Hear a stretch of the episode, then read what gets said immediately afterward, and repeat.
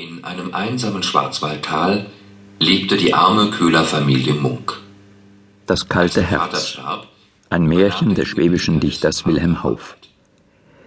Der Schwarzwaldköhler Peter Munk ist unzufrieden mit seinem Leben, vor allem wenn er es mit dem der Flößer vergleicht. Die kommen hinaus in die Welt, bis nach Holland, wo aus den Bäumen des Schwarzwalds Häuser gebaut und Schiffe gezimmert werden. Da besinnt sich Peter Munk auf den Holländer Michel, der sich im Schwarzwald herumtreibt. Der verspricht, den armen Köhler zum reichen Mann zu machen, wenn der ihm sein Herz verpfändet. Gesagt, getan. Plötzlich hat Peter Munk Geld genug, um sich alles Erdenkliche zu leisten. Der bisher rechtschaffene Schwarzwaldbub wird streitsüchtig, säuft und gibt sich der Spielleidenschaft hin. Gerade noch rechtzeitig wird ihm bewusst, dass es doch besser sei, sich zu bescheiden und artig zu Hause zu bleiben, als sich die Welt kaufen zu können und dafür ein kaltes Herz einzutauschen. Die Botschaft richtet sich auch an Schüler, die auf Klassenausflügen das Naturschutzzentrum Ruhestein an der Schwarzwaldhochstraße besuchen.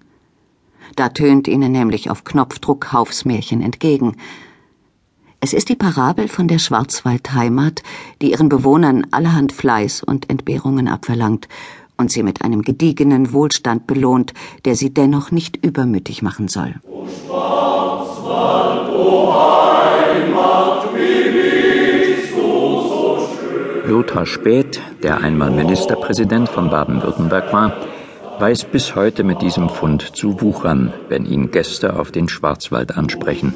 Zunächst höre ich, wie die Beteiligten den Zustand des Schwarzwaldes sehen und ich würde Ihnen zunächst einmal sagen, dass der Schwarzwald vielleicht unsere wichtigste und empfindlichste Landschaft in Baden-Württemberg ist. Denn im Ausland erlebe ich immer, wenn ich den Leuten erklären will, wo Baden-Württemberg liegt und sage, das ist Black Forest, dann erlebe ich, dass auf der ganzen Welt der Schwarzwald fast bekannter ist als Baden-Württemberg. Mit 160 Kilometern Länge zählt der Schwarzwald zu den großen Mittelgebirgen in Deutschland.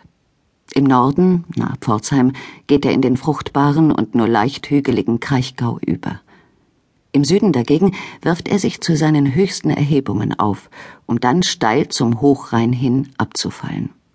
Dort erreicht der Schwarzwald mit 60 Kilometern auch seine größte Breite. Im Nordschwarzwald überdeckt rötlicher Buntsandstein das kristalline Grundgebirge aus Gneis und Granit, in Jahrmillionen wurde der geologisch weiche Buntsandstein so weit abgetragen, dass im Nordschwarzwald ein sanftes, von länglichen Kuppen bestimmtes Profil blieb. Anders der Südschwarzwald. Dort schnitt das Wasser tiefe Schluchten und Täler in das harte Urgestein und schuf schroffe Kanten und grobe Blöcke. Deshalb wirkt der Südschwarzwald stellenweise recht wild. Zwischen dem Süden und dem Norden hat sich das Gebirge etwas abgesenkt. So entstand der mittlere Schwarzwald, dessen wichtigste Achse das Kinzigtal ist. Breit öffnet es sich zur Rheinebene mit ihrem warmen Klima, das Obst und Wein gedeihen lässt. Da hinaus in diesen paradiesisch fruchtbaren Landstrich hat sich die Schwarzwaldbäuerin Sophie Stockburger immer wieder geträumt. Sie lebt mit ihrer Familie auf einem Hof im Kilbental, das sich gelegentlich etwas aufweitet, wie der Leib einer Schlange, die gerade ein Kaninchen verdaut.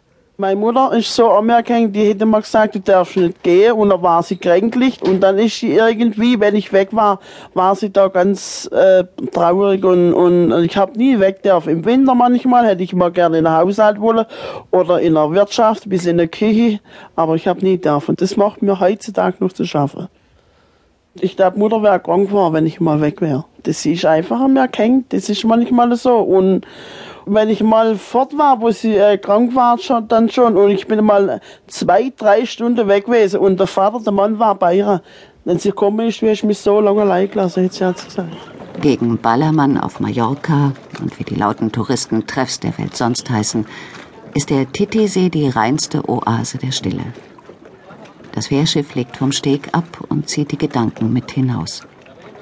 Das nervige Klicken der Kuckucksuhren in den Souvenirshops, das desillusionierende Surren der Kassen scheint sich in Luft aufgelöst zu haben.